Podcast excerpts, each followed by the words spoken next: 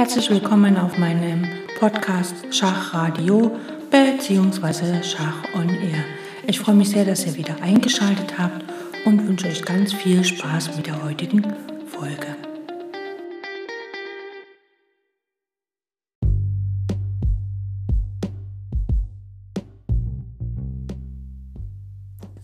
Heute beschäftigen wir uns damit, was der Turm auf der siebenden Reihe alles anrichten kann. Also er kann quasi Punkte angreifen, also Bauern oder äh, Punkte, ähm, also Felder. Und dabei unterscheiden wir den konzentrischen Angriff oder den revolutionären Angriff. Der konzentrische Angriff ist im Sinne von Aaron Nimzowitsch ein Angriff, wo wir versuchen, mehr Angreifer auf den Punkt zu richten, als es Verteidiger gibt und dann kann man ihn erobern. Der Revolutionäre heißt, dass wir etwas opfern, um nachher den Weg frei zu dem Punkt zu haben, den wir da erreichen wollen. Und dafür schauen wir uns heute unendlich viele Partiebeispiele oder Stellungen an. Also kramt das Schachbrett hervor, es geht sofort los.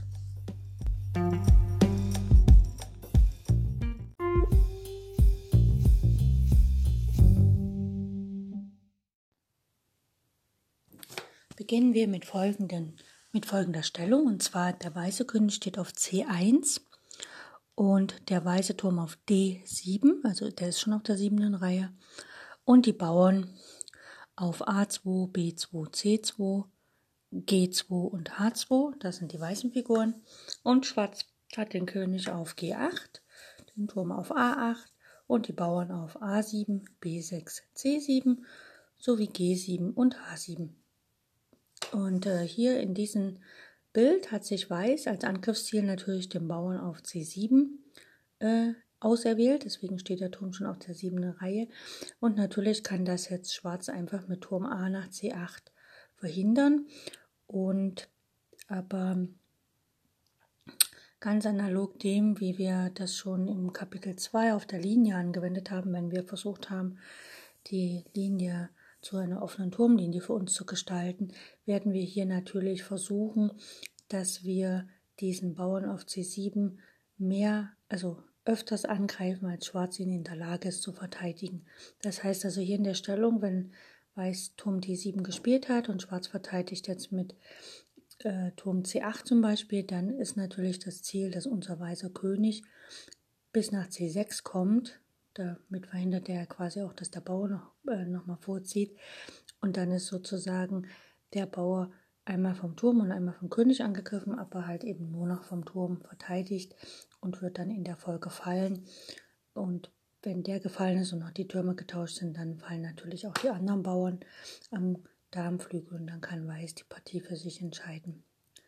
Wenn wir aber jetzt äh, quasi die, ähm, die Stellung noch ein bisschen verändern. Also wir haben jetzt die Stellung, die wir gerade hatten, nur das Weiß jetzt zum Beispiel ähm, noch einen Läufer auf E1 hat und Schwarz einen Springer auf G6, dann könnte Weiß nach Turm C8 von Schwarz, der ja den Bauern auf C7 deckt, könnte Weiß quasi Läufer G3 spielen und den Bauern ein zweites Mal attackieren und damit sozusagen dann letztlich den Bauern erobern.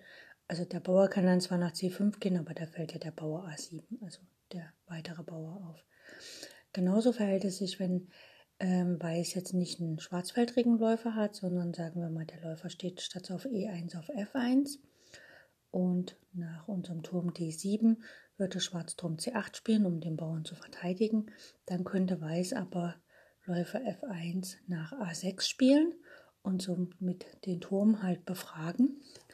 Und das wäre natürlich sozusagen ähm, das Thema, dass wir eine Verteidigung dezimieren, also praktisch wir greifen einen Verteidiger an, der dann natürlich weg muss. Jetzt können wir die Stellung noch ein bisschen verändern. Und zwar sagen wir, okay, ähm, Schwarz hat den Springer auf G6, Weiß hat ja den Turm nach D7 schon gestellt, hat aber noch einen zweiten Turm auf D1 und ihm fehlt natürlich zum Ausgleich, sagen wir mal, der Bauer auf H2. Gut.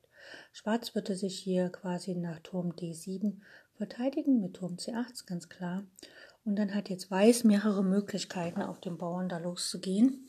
Er könnte einerseits ähm, den Turm von D1 nach D4 und nach D, äh, C4 bringen, also ne, so rüberschwenken. Aber, also man beachte nicht Turm D3, dann kommt die Springergabel, ne, das wollen wir nicht, sondern ähm, wirklich dann Turm D4 und Turm C4. Man kann es aber auch anders machen, man kann halt sagen, okay, ähm, es ist ja hier leichter, nach Turm C8 quasi äh, erstmal die Türme zu tauschen, ein Turmpaar zu tauschen, also ein Turm, also das Turmbad zu halbieren, aber damit den Turm vom Schwarzen zu entfernen, also quasi Turm D8 Schach zu bieten. Schwarz hat keine Wahl, er muss tauschen. Und dann kann man halt mit dem Turm von D1 auf D8 wieder schlagen und nochmal Schach bieten. Und wenn Schwarz König F7 spielt, dann kommt natürlich Turm D7 mit Schach und C7 der Bauer fällt, ist kein Problem. Wenn Schwarz aber Springer F8 spielt, dann kann man ja jetzt nicht mit Turm D7 zurück auf die siebente Reihe, sondern dann spielt man einfach Turm C8 und nach C5, was ein logischer Verteidigungszug ist, geht Weiß einfach wieder auf die siebente Reihe zurück mit Turm C7, um einfach auf der siebenten Reihe den Turm zu haben. Und genau, das ist auch ganz wichtig, dass man das halt sieht, ähm, dass äh, wir hier immer uns ein Ziel auserkoren haben und auch dran geblieben sind. Also wir haben nicht wieder die Ziele gewechselt, sondern ein Ziel gewählt und sind bei diesem einen ausgewählten Angriffsziel geblieben. Ja, das heißt also, auch in der Ausgangsstellung, wo jetzt wirklich nur der Turm auf D7 steht und der Turm mit C8 den Bauern deckt, unser ausgewähltes Ziel ist der Punkt C7, beziehungsweise der Bauer C7. Äh, und dabei bleibt man auch. Und das heißt, man führt dann den König heran nach C6 und erobert den Ziel, äh, den, den Zielbauern quasi. Und man fängt nicht an zu schwimmen und denkt sich, shit, C7 funktioniert, jetzt versuche ich was anderes. Das wäre also quasi nicht ganz so gut.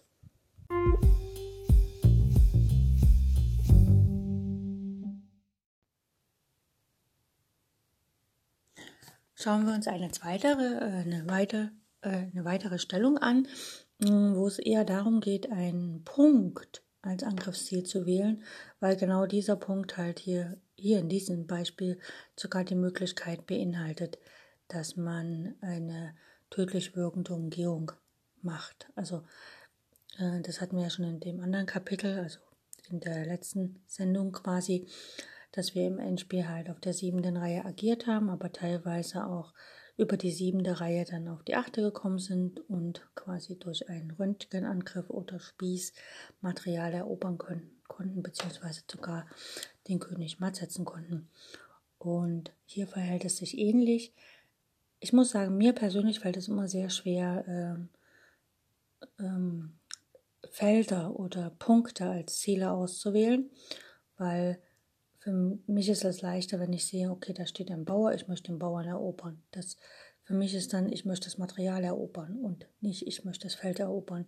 Also diese, diese, äh, dieses Umdenken von ich möchte Material erobern zu ich möchte eigentlich Felder beherrschen, das ist für mich persönlich nicht ganz so leicht und ich finde es aber sehr wichtig, wenn man halt besser Schach spielen will, dass man von diesem materiellen Denken, also ich schlage jetzt Material, wenn ich mehr habe, gewinne ich, wegkommt zu dem, ähm, was liegt darunter, die Struktur, ne? also die, die Felder, weil von, wenn der Gegner die Felder nicht mehr zur Verfügung hat, dann kann er da nicht spielen und das ist natürlich praktisch, weil dann ist die Bewegungsfreiheit seiner Figuren nicht ganz so einfach. Deshalb in diesem Diagramm hier beherrscht Weiß schon die siebente Reihe und hat sich einen Angriffsziel gewählt, einen Punkt.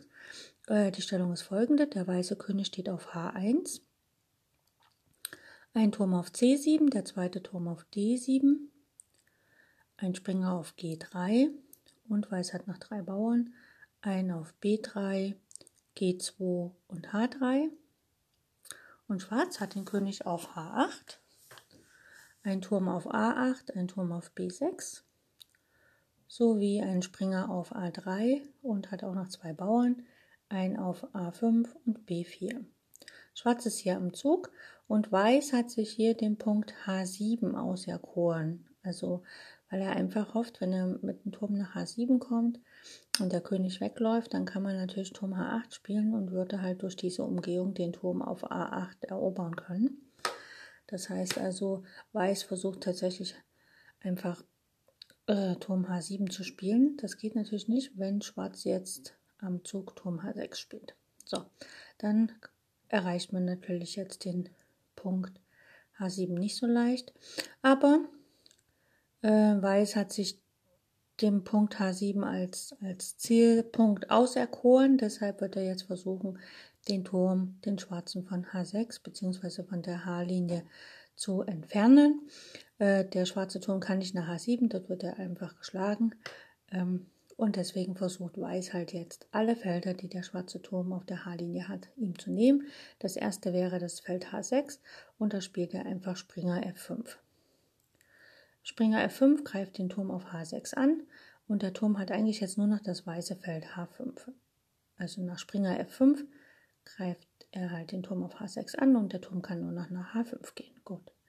Und jetzt wenn der Turm auf H5 steht, greift er halt den Springer an. Man könnte jetzt den Springer decken mit dem Turm, hat aber noch nicht das Ziel erreicht, dass der Turm dann tatsächlich von H5 weggeht.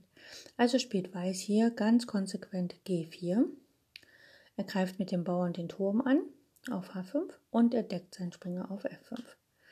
Der Turm schlägt natürlich jetzt den ungedeckten Bauern auf H3 und jetzt spielt Weiß König G2. Er greift quasi den Turm auf H3 an und deckt noch die Felder H1 und H2 ab. Und jetzt hat der Turm auf der H-Linie keine Felder mehr. Er schlägt auf B3 den Bauern. Man könnte jetzt sagen, naja gut, jetzt hat Schwarz natürlich einen Bauern mehr und äh, wie soll ich denn die Bauern da am Darmflügel aufhalten? Aber das hindert Weiß jetzt nicht daran. Er hat erstmal sein Ziel erreicht. Er hat den H7-Punkt unter Kontrolle, also Turm H7. Ähm, der Verteidiger, der schwarze Turm, musste quasi flüchten. Und jetzt kann halt Weiß sogar über Turm H7 matt setzen, denn nach Turm H7 geht der König nach G8. Jetzt kommt der Turm von der C-Linie, geht nach G7 mit Schach, ist dort übrigens gedeckt vom Springer auf F5.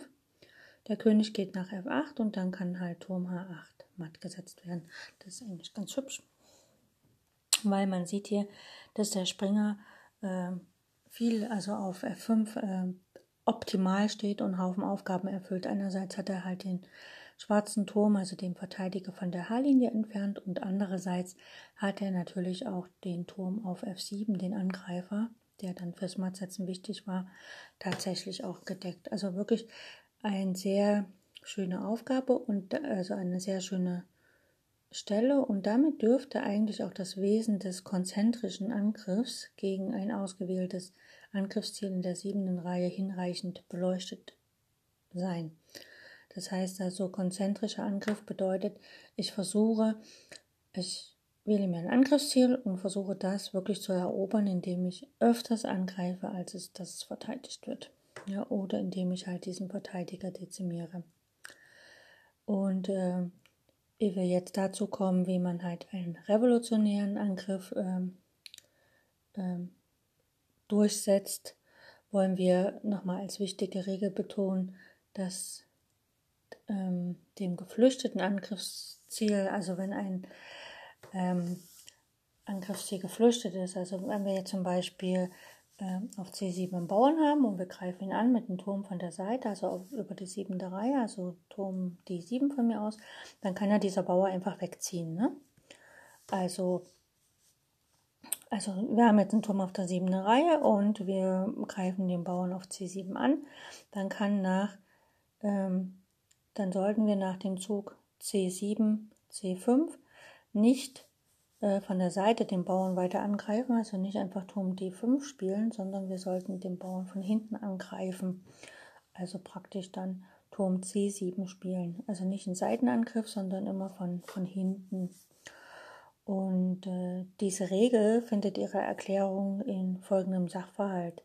Die siebente Reihe, die ist so lange wie möglich besetzt zu halten mit unseren Türmen, dass sich hier auch neue Angriffsziele ergeben können. Ne? Wenn wir jetzt mal gucken, ba Schwarz kann ja als Bauernstruktur ähm, den Bauern auf A7, B6 und C7 haben und wir greifen jetzt den C7-Bauern an über die siebte Reihe ne, mit Turm D7. Der rennt einfach weg. Ja, und dann ähm, äh, äh, haben wir ja, kann man gleich den A7-Bauern dann schlagen. Wir haben also allerhand Angriffsziele auf der siebten Reihe und deswegen ist es vom Vorteil, einfach auf der siebten Reihe so lange wie möglich zu bleiben. Die Umgehung, ähm, denn äh, Turm C7 wäre ja eine, ne, ist die stärkste Form des Angriffs, äh, denn in der ansteigenden Linie, also genannt ist es der Frontalangriff, also in der Linie selber ist es ein Frontalangriff, dann gibt es einen Seiten- und einen Umgehungsangriff.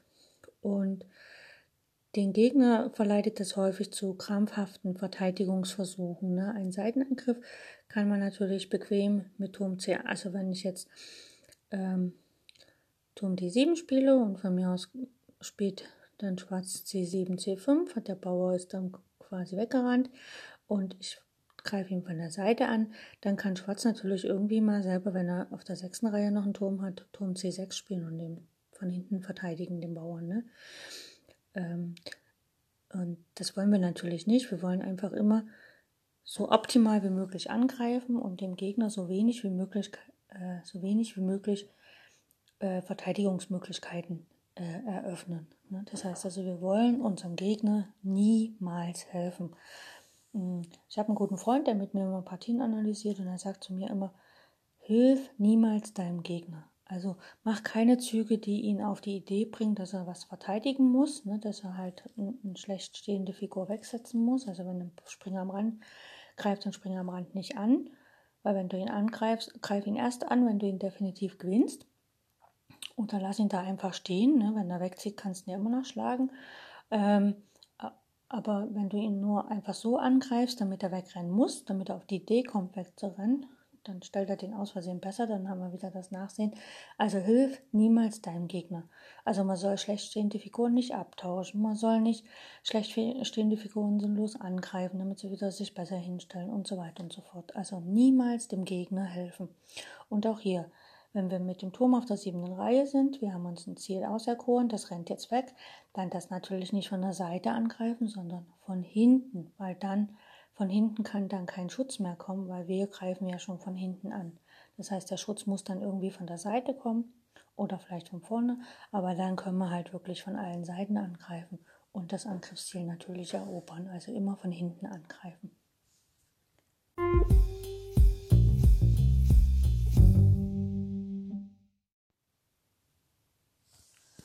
Natürlich sollte die Wahl des Angriffsziels clever sein und wir schauen uns mal folgende Stellung an, weil die, ich glaube, die verdeutlicht sehr gut, ähm, wenn man ziemlich dummen Angriffsziel wählt, dass man da auch nicht vorwärts kommt. Also wir haben einen weißen König auf H2, eine weiße Dame auf E3, ein Turm auf C7, ein Springer auf E4 sowie ein Bauern auf G2. Das sind die weißen Figuren. Schwarz hat den König auf G8, ein Turm auf A8, ein Turm auf B8, ein Läufer auf F8,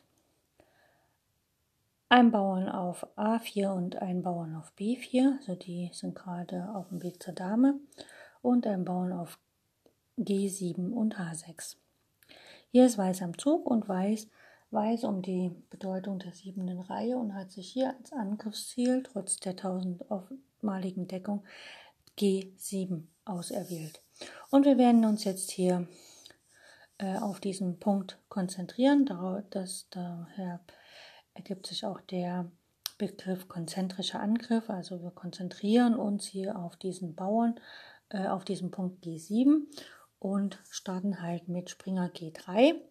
Einfach um tatsächlich den Springer entweder nach F5 oder H5 zu äh, schicken, damit er halt den Punkt G7 angreift.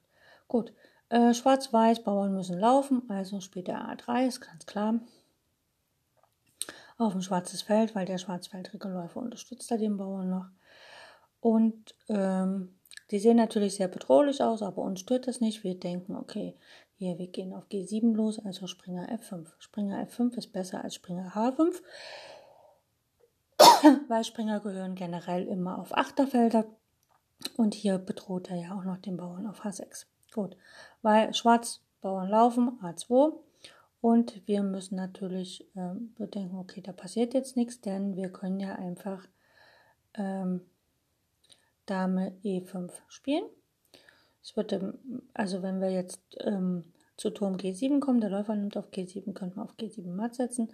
Aber Weiß spielt einfach A1 und ähm, holt sich eine Dame und die Dame wirkt auf dieser langen Diagonalen auch nach G7 hin und deckt quasi, ähm, überdeckt quasi C, äh, G7. Das heißt also G7 ist ja jetzt noch einmal verteidigt und damit kann Weiß die Partie nicht für sich entscheiden, wird im Gegenteil sogar die Partie verlieren. Das heißt also in der Ausgangsstellung, sich den Punkt G7 als Angriffsmarke zu wählen, war ein bisschen blöde kann man so sagen, ne? weil man halt vergessen hat, dass wenn Schwarz auf A1 einzieht, natürlich auch der Punkt G7 nochmal gedeckt wird. Deshalb ist es hier besser, äh, den Punkt H7 sich als Angriffsziel zu wählen. Denn H7 liegt auf dem weißen Feld. Schwarz hat einen schwarzfeldrigen Läufer. Der H7 ist weiß, perfekt. Und wenn auf A1 umgewandelt wird, dann klappt das natürlich nicht, weil das äh, nicht H7 deckt. Deswegen spielt Schwarz hier zuerst, äh, Weiß äh, hier zuerst, äh, will den Punkt H7 erobern. Vor H7 steht der Bauer G7, ne? also auf der siebten Reihe verstopft G7 den Punkt H7. Demzufolge muss Schwarz was tun, äh, Weiß was tun, um den Bauern von G7 wegzulocken. Und das Einfachste ist erstmal Schach bieten. Ne? Also er spielt hier Springer F6 Schach. Und ähm, jetzt hat Schwarz die Wahl, er kann mit dem König wegrennen oder er kann halt einfach ähm, auf G6, äh, F6 erstmal schlagen und das macht er, G schlägt F6. Dann kommt die Dame nach E6 mit Schach auf dem weißen Feld, dann wird hier gespielt. Und wenn der König nach H8 geht, dann kommt einfach Dame, also hier in dem Beispiel in dem Buch von Nimzowitsch ist Dame D7 ange, äh, ja, Dame D7 angegeben, aber ich denke, Dame F7 funktioniert genauso weil einfach, also man kann es ja auch klassisch machen, ne? mit Dame schlägt F6 Schach, der König geht wieder zurück nach G8, Dame F7 Schach, König H8 und Dame H7 matt. Also die Dame geht auf die siebte Reihe, Dame D7, einfach um dann auf H7 matt zu setzen. Ne? Wenn jetzt nach Springer F6 natürlich nicht der Bauer nicht schlägt, also der schwarze Stur ist und nach H8 geht, dann ist Weiß aber auch stur und spielt Dame H6 Schach. Der König kann nicht weggehen, jetzt muss er also schlagen, also stur hin oder her, er muss seinen Bauern bewegen. Ähm, der G-Bauer schlägt auf H6 und dann folgt Turm H7 matt. Ne, der Springer deckt noch das Feld G8 ab. Und äh, damit ist auch der auserwählte Punkt H7 erobert, sogar noch mit matt. Und das heißt, dass dieses Beispiel hat uns halt die Idee des revolutionären Angriffs gezeigt, also wo wir wirklich ähm, den Bauern, der noch unser, unserem ausgewählten Ziel im Wege steht, dass wir den halt gewaltsam aus dem Weg geschafft haben, um die Wirkung der siebten Reihe für unseren Turm bis hin zu dem Nachbarpunkt äh, zu verlängern. Und diesen letzten, also diesen Nachbarpunkt hatten wir ja als unser Angriffsziel auserwählt.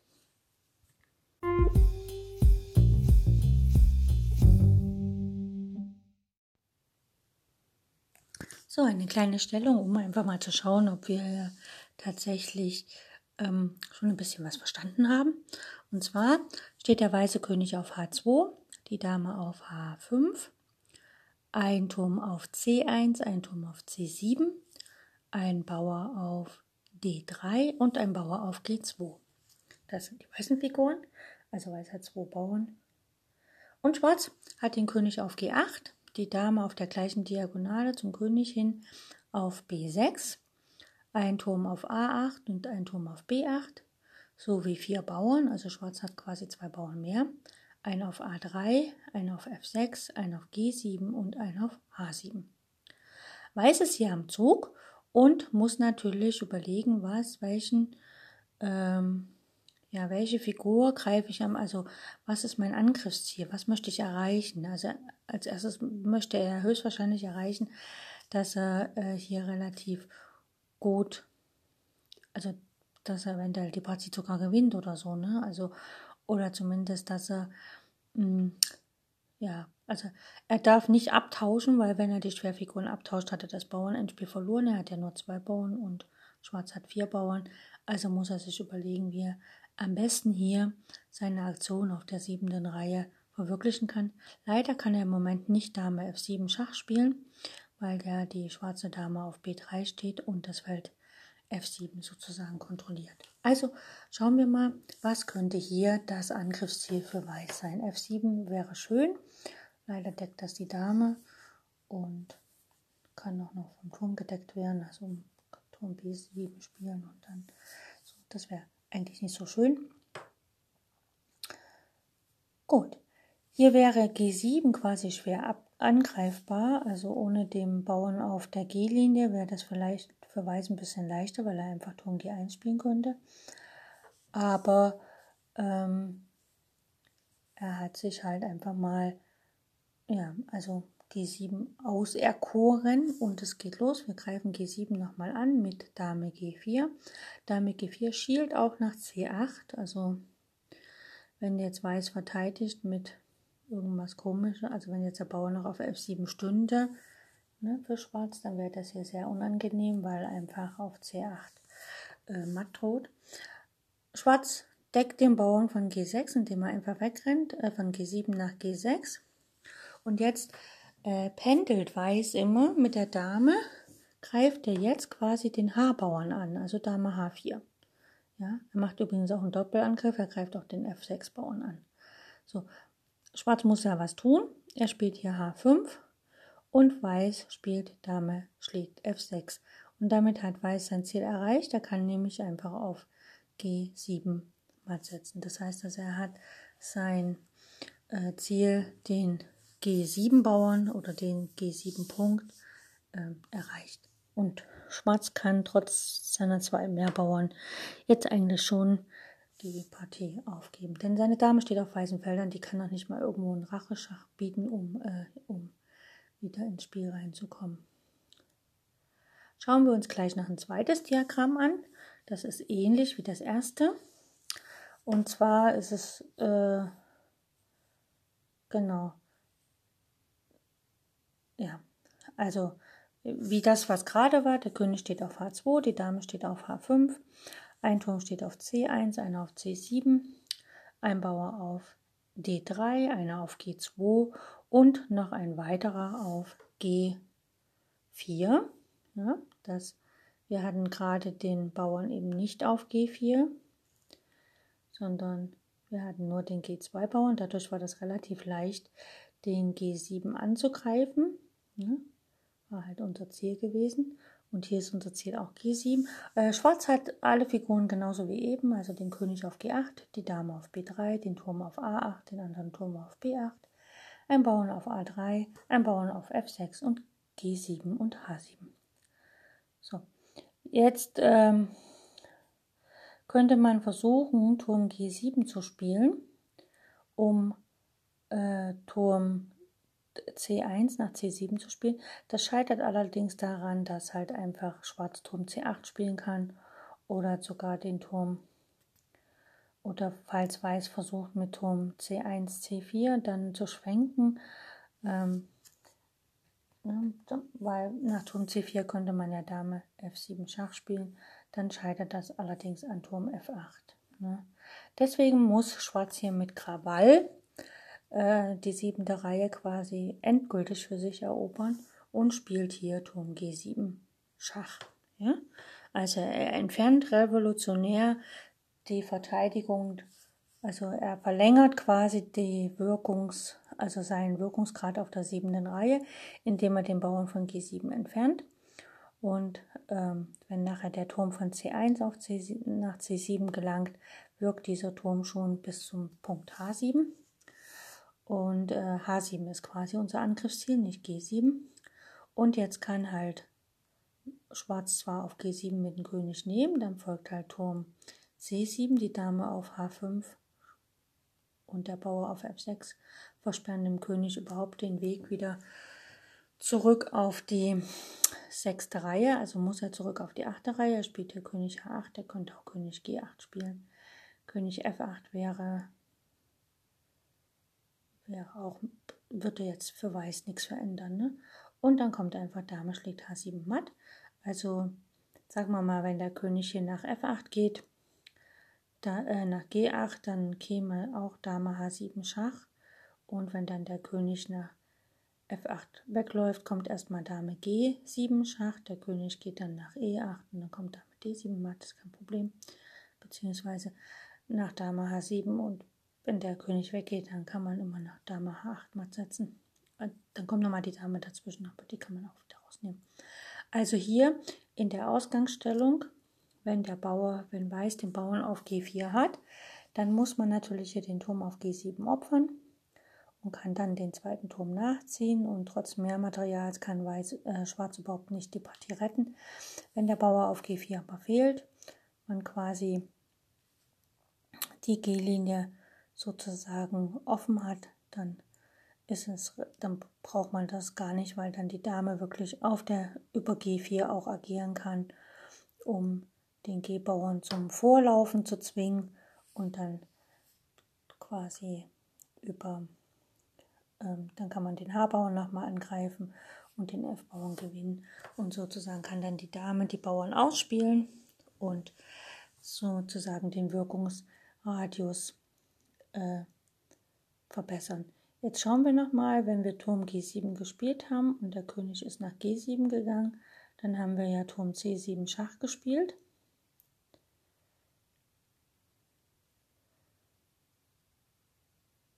Ne, Turm G7, König G7, Turm C7 Schach gespielt. Und äh, das Herausschlagen auf G7 hat die Wirkung der siebenten Reihe bis nach H7 hin verlängert. Und bei König F8 Ne? Also wenn das König F8, das hatte ich schon gesagt, dann kann äh, man auch mit Dame H7 gewinnen. Man kann aber hier auch Dame H6 Schach spielen. Der König muss halt wieder irgendwo hingehen, auf auf ein weißes Feld, zum Beispiel König E8. Und dann kann man halt einfach mit Dame E3 halt über die E-Linie auf die siebte Reihe gelangen und matt setzen. Weil jetzt nach König F8 kommt Dame E7 Schach. Der König muss wieder auf ein weißes Feld, König G8, dann kann man auch G7 matt setzen. Also man kann sozusagen mit der Dame eine äh, Umgehung machen. Es ist immer gut zu schauen, wenn man weniger Material hat, dass man halt mit Schachgeboten bis zum Matt kommt, weil das ist auf jeden Fall sicher, weil dann kann dann kann nichts dazwischen kommen. Wenn man so einen stillen Zug macht und man hat irgendwie einen Zwischenschach vom Gegner übersehen, wäre das dann sehr schade, wenn man damit seine äh, Partie verliert. Also das letzte Manöver bedarf einer Erläuterung. Es ist typisch, dass hier durch das Heranziehen des gegnerischen Reserven verhindert werden kann. Also man kann halt einfach ähm, verhindern, dass sozusagen, also wenn man immer mit Schachgeboten bis zum Matt kommt, ist es besser, als wenn man mal einen stillen Zug zwischendurch macht, auch wenn der sehr schön aussieht und uns möglicherweise äh, ja, unsere Partie in irgendeiner Schachzeitung äh, publiziert sieht, hilft uns das aber nicht, wenn dann der Gegner einen Zwischenzug findet und damit unseren Angriff natürlich gänzlich unterbindet. Ne? Also dann lieber mal Schach, Schach, Schach und mit Schachgeboten das machen.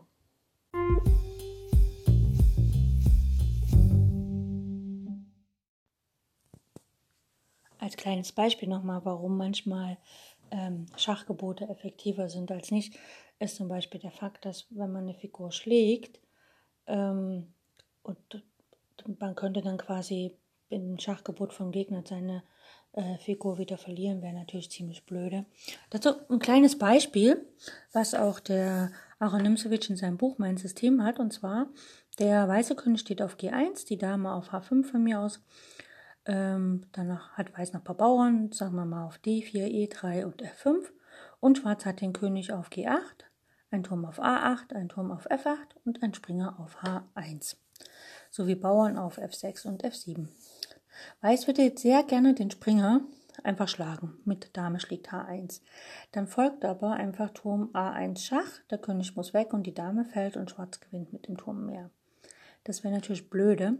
Deswegen will Weiß eigentlich den Springer mit dem Schachgebot schlagen, weil, sagen wir mal, die Dame geht, steht auf G2 und der König auf der H-Linie irgendwo der Schwarze, dann könnte die Dame auf H1 mit Schach schlagen und hat dann, weil der Schwarze erstmal aus dem Schach raus muss, hat sie dann noch die Möglichkeit, einfach die Dame wegzuziehen und Turm A1 macht niemanden mehr Angst. Ne? Und deshalb muss halt ähm, Weiß hier so spielen, also erstmal ganz viele Schachs geben, bis sie dann dahin kommt, dass sie den Springer auf H1 mit Schach schlagen kann. Ne? Also quasi mit Krawall. Deswegen geht es hier los mit Dame G4. Sie bildet quasi eine Treppe bis zu ihrem Ziel. König muss nach H7 auf die H-Linie. Dame H3 mit Schach. Ne? Hat noch nicht geschlagen. Der König geht nach G7. Jetzt auf H1 zu schlagen macht keinen Sinn. Es kommt Turm A1, Dame weg. Also hier Dame G2 Schach. Bitte nicht Dame G3, da schlägt der Springer. Der König geht wieder auf die H-Linie und dann schlägt die Dame auf H1 mit Schach. Ne? Und äh, das heißt also, man, man äh, geht quasi, also bei der Dame nennt man das halt Treppenmanöver. Die Dame geht halt im, im Zickzack sozusagen, wie bei einer Wendeltreppe oder bei einer normalen Feuertreppe, geht sie halt im Zickzack zu ihrem Ziel und guckt halt, dass sie das Ziel erst schlägt, wenn sie ein Schachgebot machen kann. Das ist im Endspiel mit Bauern und so ist das ähnlich. Ähm, wenn zum Beispiel der gegnerische Bauer schon auf einem Feld vor der Umwandlung steht, dann führt man die Dame an den Bauern heran, indem man dem gegnerischen König immer wieder Schach gibt und die Dame geht quasi wie so eine Treppe, so zickzack. So, Zickzack-Manöver. Genau, das nochmal dazu.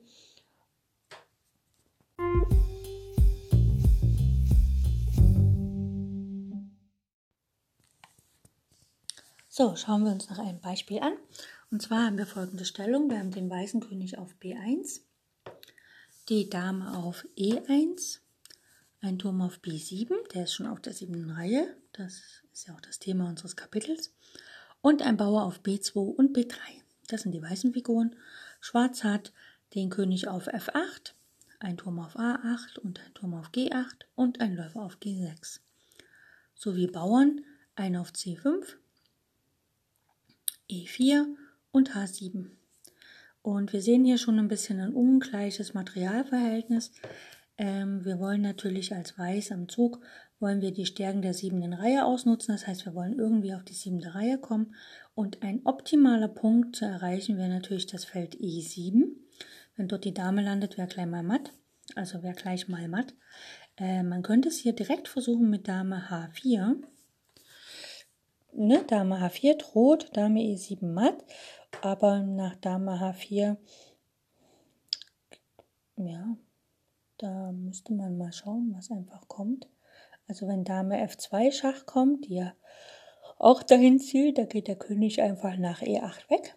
Und wenn dann die Dame auf C5 schlägt, steuert sie ja auch das Feld ähm, an, das Feld E7, aber dann kommt einfach der Abzug E3 mit Schach, was dann natürlich ziemlich blöde wäre weil dann einfach der König ja weggehen muss und dann wird es, also ne, E3 Schach und dann muss der König weg und dann kommt einfach Turm E1, äh, A1 mit Matt, was natürlich sehr dumm ist.